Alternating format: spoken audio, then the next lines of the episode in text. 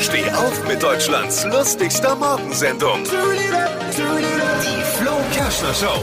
Laut einer neuen Statistik ist der Bierkonsum in Deutschland im vergangenen Jahr auf ein historisches Tief gesunken. Und alles nur, weil unsere Weihnachtsfeier ausgefallen ist. Verdammt, wir sind schuld.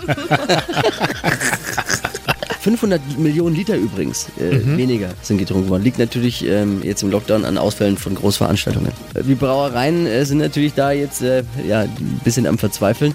Aber gut, was will man erwarten nach drei Monaten Lockdown zu Hause mit der Familie? Da reicht Bier einfach nicht mehr. Was hat Flo heute Morgen noch so erzählt? Jetzt neu.